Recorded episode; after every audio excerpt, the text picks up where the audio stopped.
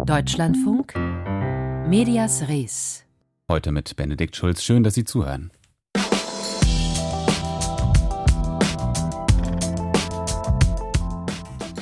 Und in einer kleinen Reihe zwischen den Jahren schauen wir zurück auf die Schlagworte, die uns in diesem Jahr auf die eine oder andere Weise ständig begleitet haben. Und dass eines dieser Schlagworte dieses hier sein würde, nämlich Kriegsberichterstattung, das hätten viele vor zwölf Monaten wohl so nicht erwartet. Der Ukraine-Krieg hat viele überrascht und eben nicht nur in der Bevölkerung, sondern auch in den Redaktionen hierzulande. Und das, obwohl in der Ukraine bereits seit Jahren ein bewaffneter Konflikt besteht.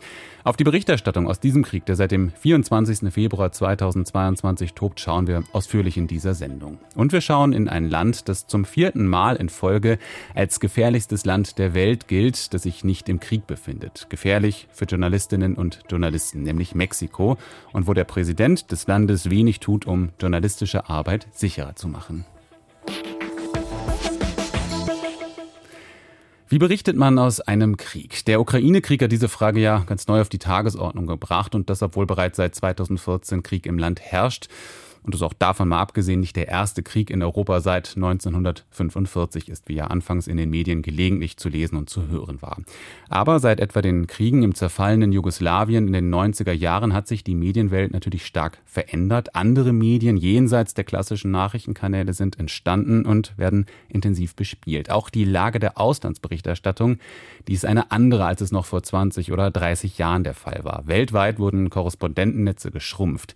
Hat sich die Kriegsberichterstattung also grundsätzlich verändert? Das ist die Frage, über die ich gesprochen habe vor der Sendung mit Carola Richter. Sie ist Professorin am Institut für Publizistik und Kommunikationswissenschaft an der FU Berlin.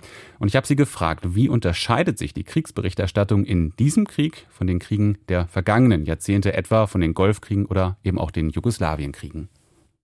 Also ich würde sagen, die letzten vergleichbaren Kriege äh, sind tatsächlich der Irakkrieg 2003 und auch der Libyenkrieg 2011 und sicherlich auch noch die Jugoslawienkriege in den 90er Jahren, weil bei diesen Kriegen wie beim Ukraine-Krieg quasi wir involviert gewesen sind. Das heißt also Deutschland, Europa, der Westen war involviert und ist involviert. Und interessanterweise ist tatsächlich, wenn wir da die Berichterstattungsmuster vergleichen, dann sind die sich doch relativ ähnlich. Wir haben zwar vielleicht neue Technologien, wie jetzt eben die sozialen Medien, aber wenn wir genau hinschauen, können wir grundsätzlich immer drei Phasen der Berichterstattung unterscheiden. Und die haben sich auch genauso beim Ukraine-Krieg feststellen lassen. Also zuerst kommt immer so eine Orientierungsphase, also quasi ein einschneidendes Ereignis passiert, wie in dem Fall hier der russische Angriff am 24. Februar. Und dann haben alle Medien versucht, sich so einen Überblick zu verschaffen und ihre Quellen zu aktivieren. Und meist wird aber dabei tatsächlich deutlich, dass man vor Ort gar keine Korrespondentinnen hat. Mhm. Man schickt also Journalistinnen häufig so fallschirmartig los und greift dann ganz häufig auf Nachrichtenagenturen zurück. Und für uns als Publikum bedeutet das zumeist, dass wir so zehnmal am Tag dasselbe hören oder sehen, weil kaum Material vorhanden ist. Und dann auf diese Orientierungsphase folgt dann nach wenigen Tagen die Expertenphase, wie ich sie nennen würde. Und das ist meiner Ansicht nach auch die ergiebigste Phase der Kriegsberichterstattung. Also die Medien machen jetzt Platz, schaufeln ihre Sendeplätze oder Seiten frei. Man bekommt ganz viele Hintergrundinformationen Viele Quellen werden vor Ort gesucht und gefunden und Expertinnen aus allen möglichen Bereichen kommen zu Wort. Und wenn wir uns erinnern, ich denke, vor dieser Phase haben ganz wenige gewusst, wo in der Ukraine Orte wie Kharkiv oder Mariupol li liegen oder wie Menschen in Kiew leben oder dass die Ukraine extrem wichtig ist für die weltweite Getreideproduktion und all diese ganzen Dinge. Das ist etwas, was in dieser Expertenphase tatsächlich kolportiert wird. Und auf diese Phase dann, die wirklich viel Wissen und Empathie produziert, folgte dann aber auch im Ukraine-Krieg unweigerlich die Routinephase. Mhm. Das passierte so spätestens Mitte, Ende Mai. Und dann ging es eigentlich fast nur noch um uns. Also uns im Sinne von, Deutschland, die Debatten treten sich um den Zustand der Bundeswehr, die Energieversorgung, Parteienstreits und so weiter und so fort. Und über die Geschehnisse in der Ukraine hören wir seitdem eigentlich nur noch relativ beiläufig und so routinemäßig etwas. Wenn zum Beispiel Präsident Zelensky vor Weihnachten überraschend in die USA reist oder man entdeckt eben ein Massaker. Und das finde ich ist das Bittere an der Kriegsberichterstattung. Sie versandet dann immer in dieser Routinephase, auch wenn der Krieg nichts an Schrecken verloren hat. Hm. Was sagt denn das aus über den Zustand der deutschen Auslandsberichterstattung, wenn in einer Situation, in der eben etwas ähm, Herausragendes passiert, eben dieser Angriff Russlands auf die Ukraine, dass dann alle und eben nicht nur alle in der Bevölkerung, sondern eben auch alle in den Medien völlig überrascht sind und sich sozusagen erstmal, wie Sie es gerade gesagt haben, orientieren oder sortieren müssen. Denn dass es ja Krieg gibt in der Ukraine, das war ja auch schon vor 2022 der Fall. Absolut. Ich möchte sagen, gerade die, die Auslandsberichterstattung der, der deutschen Medien, insbesondere auch der öffentlich-rechtlichen Medien, ist im Vergleich zu vielen anderen noch relativ gut aufgestellt. Trotzdem ist es letztendlich so, dass wir auf ganzen Kontinenten, wie beispielsweise in Afrika, meistens nur äh, ein, zwei Personen haben, die dann für eine ganze Vielzahl an Ländern äh, zuständig sind. Und im Falle von sage ich jetzt mal, eher kleinen Ländern, die ähm, häufig halt nicht als so bedeutend gelten wie beispielsweise China oder äh, die USA. Und das ist die Ukraine in dem Fall sicherlich lange gewesen. Da sind dann häufig gar keine Leute stationiert oder nur ganz sporadisch welche, die halt häufig noch als freie KorrespondentInnen da arbeiten.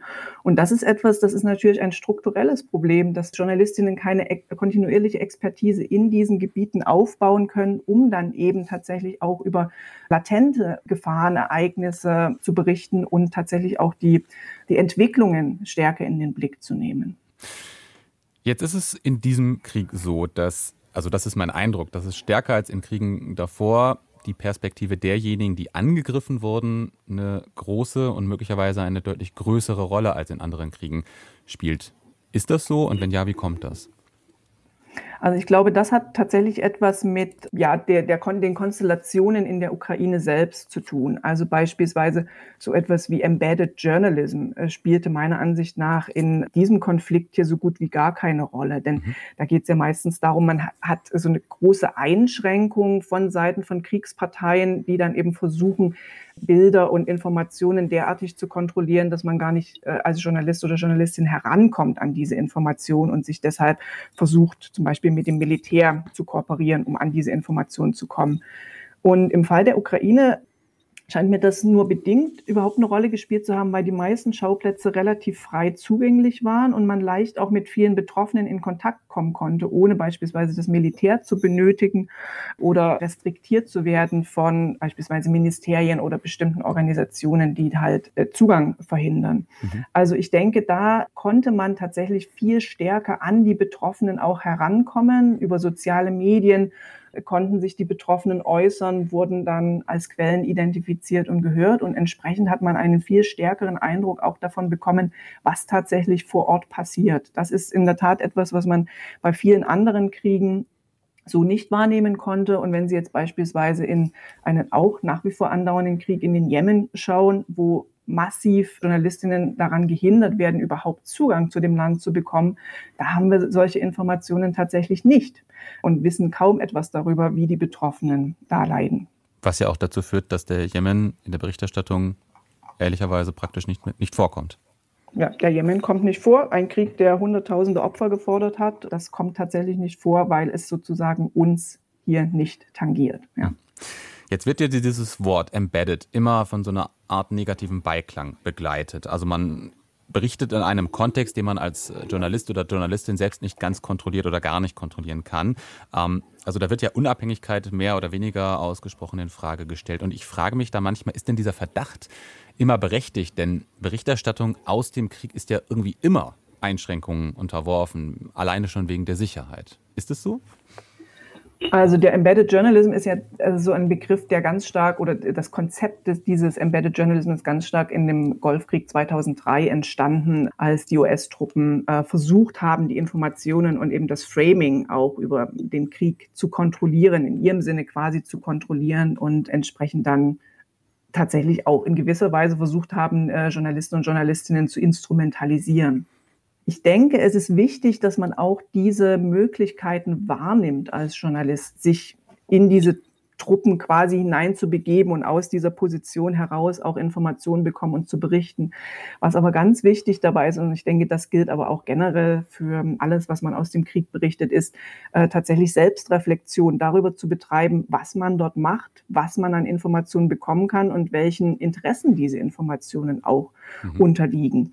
Und das dem Publikum gegenüber natürlich auch deutlich zu machen, das ist elementar. Also das darf man nicht vernachlässigen. Und insofern ist, wäre Embedded Journalism ein Part oder ein Teil von Kriegsberichterstattung, den es durchaus geben sollte, darf aber nicht ähm, der einzige Part des Kriegsjournalismus sein und er muss auch definitiv transparent gemacht werden. Jetzt haben sich ja deutlich die Ausspielwege verändert in den vergangenen 10, 20, 30 Jahren. Lineares Fernsehen hat ja lange nicht mehr die Dominanz, die es dann in den 90ern zum Beispiel hatte. Wie hat sich das denn jetzt auf die Kriegsberichterstattung in diesem Krieg in der Ukraine ausgewirkt, wenn sich sozusagen die, die Informationsquellen oder eben auch zum Beispiel die Bildproduzenten, wenn ich so nennen mag, durch, durch das Internet, durch soziale Medien so enorm diversifiziert haben? Ich glaube, soziale Medien sind bei Kriegsberichterstattung aus Regionen, in denen man sonst ähm, jetzt kaum Kontakte hat, auch ähm, nach wie vor etwas, was also wo soziale Medien eher von klassischen Journalistinnen und Journalisten genutzt und ausgewertet werden und dann sozusagen dem Publikum auch zugeführt werden. Und das erfolgt sicherlich auch über die Social-Media-Kanäle der äh, klassischen Nachrichtenportale selbst, aber natürlich nach wie vor auch über das lineare Fernsehen oder das Fernsehen in Mediatheken, über nach wie vor auch Printberichterstattung und äh, Hörfunk spielen da eine Rolle.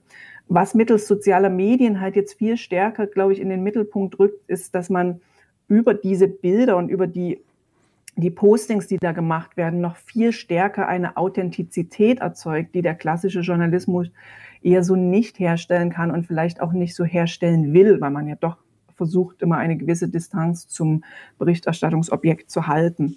In den sozialen Medien hat man es eben vor allen Dingen mit diesen personalisierten und emotionalen Bildern zu tun, die eben dann diese ganz starke Empathie hervorbringen können und eben diese emotionalen Reaktionen auslösen können.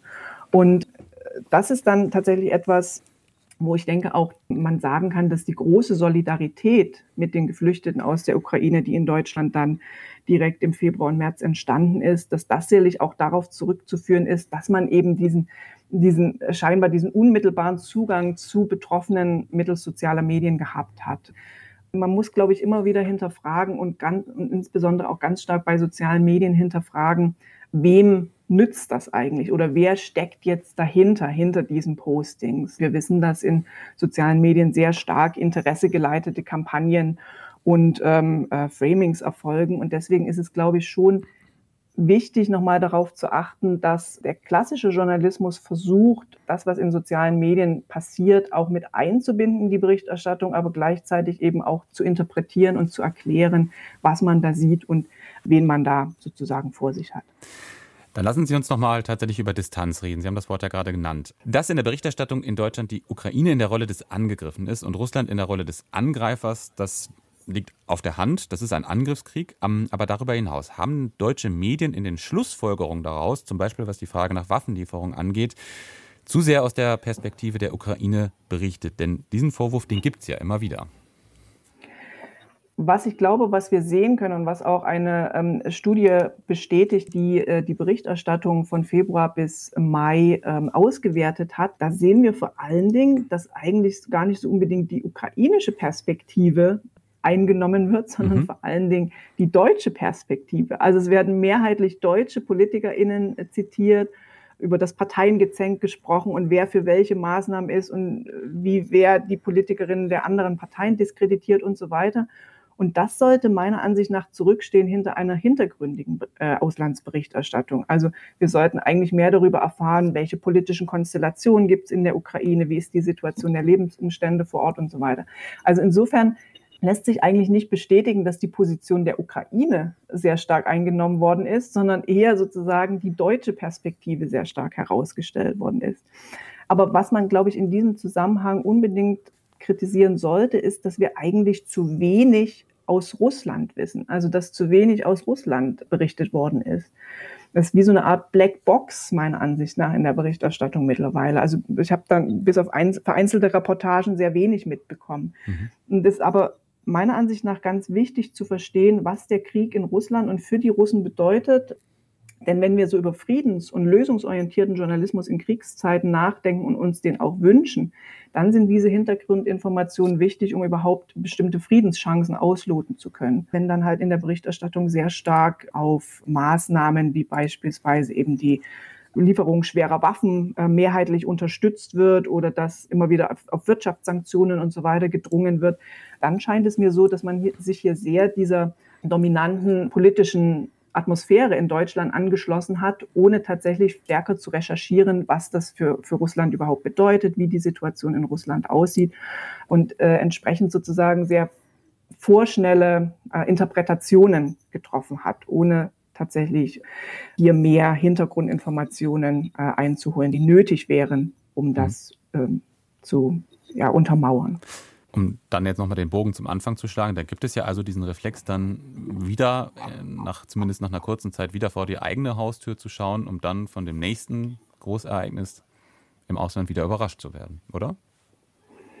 Also das scheint so ein bisschen diese, ja, die, die Logik der Medienproduktion zu sein, die wir in den, äh, insbesondere auch in den letzten Jahrzehnten immer wieder beobachten, dass halt zu stark immer angesprungen wird auf äh, bestimmte Ereignisse, dass äh, deutlich zu ereignisorientiert berichtet wird und eben man sich so stark auf diese sogenannten Nachrichtenfaktoren einlässt, die ja dann eben durch Konflikt, Schaden oder Negativität bestimmt sind. Ne? Also wenn es irgendwo knallt, dann ist das Nachrichtenwert. Wenn aber irgendwo eine bestimmte Lebenssituation auftritt oder ein langfristiges Ereignis, dann ist das etwas, was eben nicht so nachrichtenwert erscheint.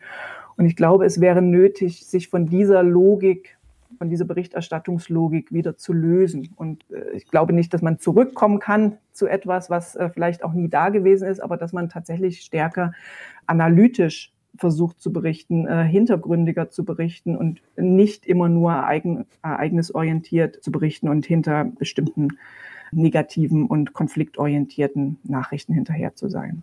Wie sieht die Kriegsberichterstattung aus im Ukraine-Krieg, auch im Vergleich zu Kriegen der Vergangenheit? Darüber habe ich gesprochen mit Carola Richter, Professorin am Institut für Publizistik und Kommunikationswissenschaft an der FU Berlin. Und das Gespräch, das haben wir vor der Sendung aufgezeichnet. Und Sie können das natürlich auch nochmal nachhören auf deutschlandfunk.de-medias res. Und in unserer kleinen Reihe zwischen den Jahren zu den Schlagworten, die uns in der Medienredaktion in diesem Jahr begleitet haben, geht es morgen um das Thema Desinformation.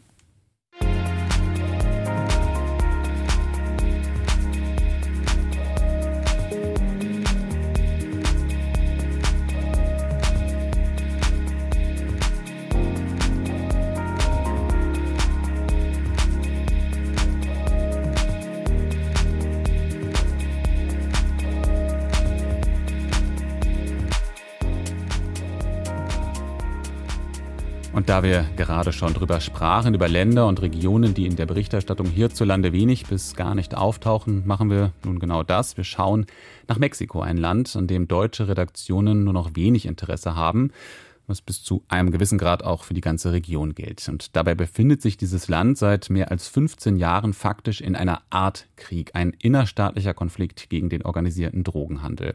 Und es ist eines der gefährlichsten Länder der Welt für Journalistinnen und Journalisten. Und es sind da vor allem lokale Reporter, die ihr Leben riskieren. Und Morde an Journalisten, die werden überwiegend nicht geahndet. Und hinzu kommt dann noch, der Präsident des Landes, der gibt ihnen keine Rückendeckung, Rückendeckung, eher im Gegenteil. Aus dem ARD-Studio Mexiko berichtet Anne Dämmer unter anderem von einem Journalisten, der nur knapp überlebt hat.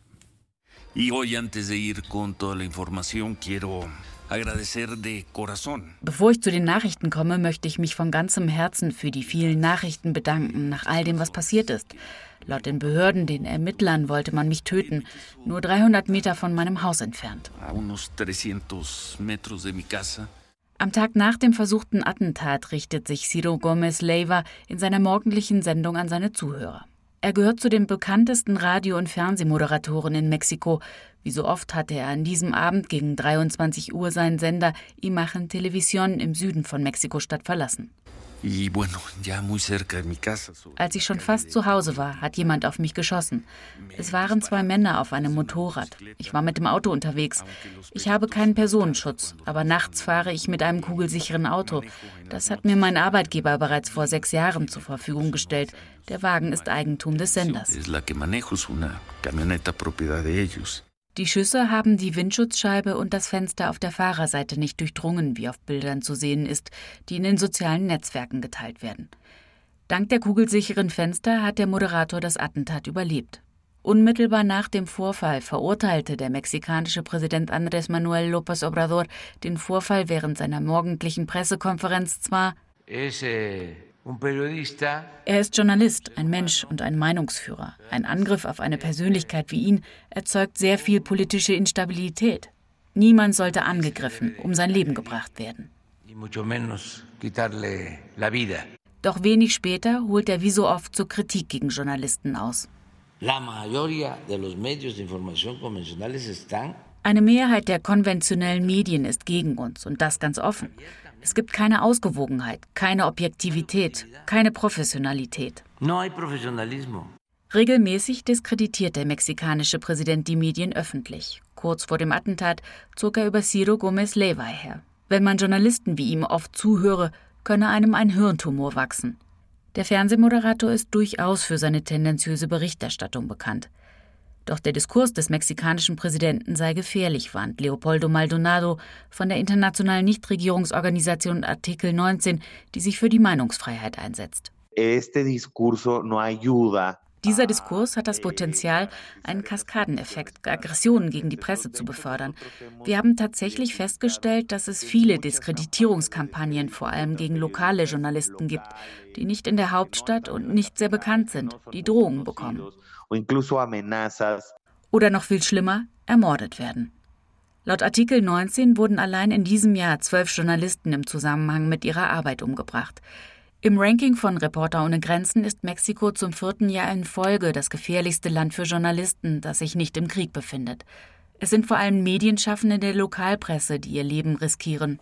Sie decken die Verstrickung von Politikern und dem organisierten Verbrechen in ihrer Region, lokale Korruptionsfälle auf, in Bundesstaaten wie Veracruz, Guerrero, Michoacán und Sinaloa.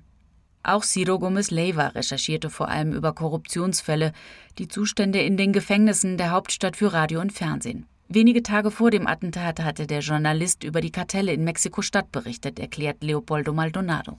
Die Hälfte der Journalisten, deren Todesfälle wir dokumentieren, berichtete über Korruption und Politik, die andere Hälfte über Sicherheitsthemen. Höchstwahrscheinlich sind es zwar Auftragskiller, die den Mord ausführen, aber wenn man wirklich nach den Drahtziehern suchen würde, an denen die Ermittler selten dranbleiben, dann würde sich sehr wahrscheinlich herausstellen, dass es Absprachen zwischen lokalen Behörden und kriminellen Gruppen gibt. Eh, Eines der größten Probleme sei die Straflosigkeit. 90 Prozent der Morde werden nicht geahndet. Täter und Drahtzieher sind weiterhin auf freiem Fuß. Mexiko ist und bleibt gefährlich für Medienschaffende und es ist keine Besserung in Sicht. Anne Dämmer berichtete für Medias Res aus dem ARD-Studio dort. Medias Res. Die Schlagzeile von morgen. Wolfgang Vogt, stellvertretender Leiter der Lokalredaktion Karlsruhe Stadt bei den Badischen Neuesten Nachrichten. Wir machen in unserer morgigen Lokalausgabe mit einem Stück auf, das Nachwuchsmangel, Energiepreise und Rohstoffkrise speziell im Bäckerhandwerk thematisiert.